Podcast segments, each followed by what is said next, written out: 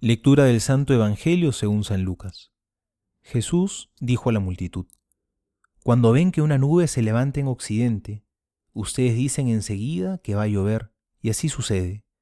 Y cuando sopla el viento del sur, dicen que hará calor, y así sucede.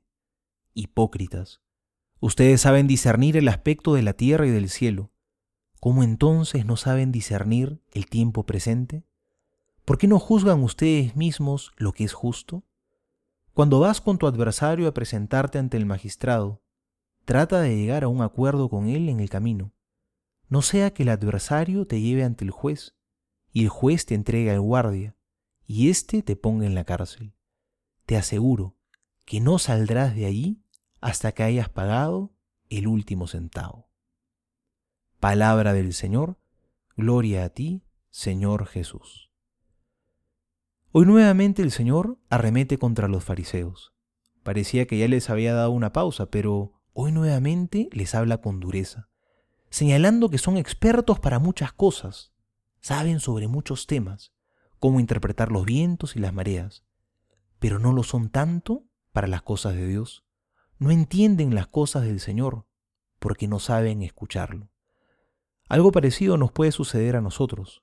Somos expertos para muchos temas, Quizás tenemos muchas aficiones en la vida, pero ¿cómo estamos para lo esencial?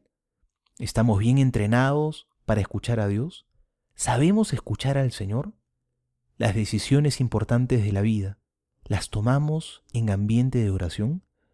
Porque a veces podemos estar tan llenos de nosotros mismos que se hace difícil que escuchemos al Señor, que percibamos sus signos. Somos quizá muy agudos para identificar con precisión la paja en el ojo ajeno, pero muy torpes, muy primitivos para escuchar a Dios y lo que nos pide en la vida.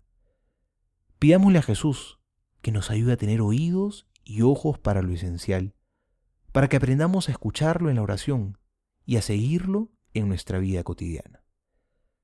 Soy el Padre Juan José Paniagua y les doy a todos mi bendición, en el nombre del Padre y del Hijo y del Espíritu Santo.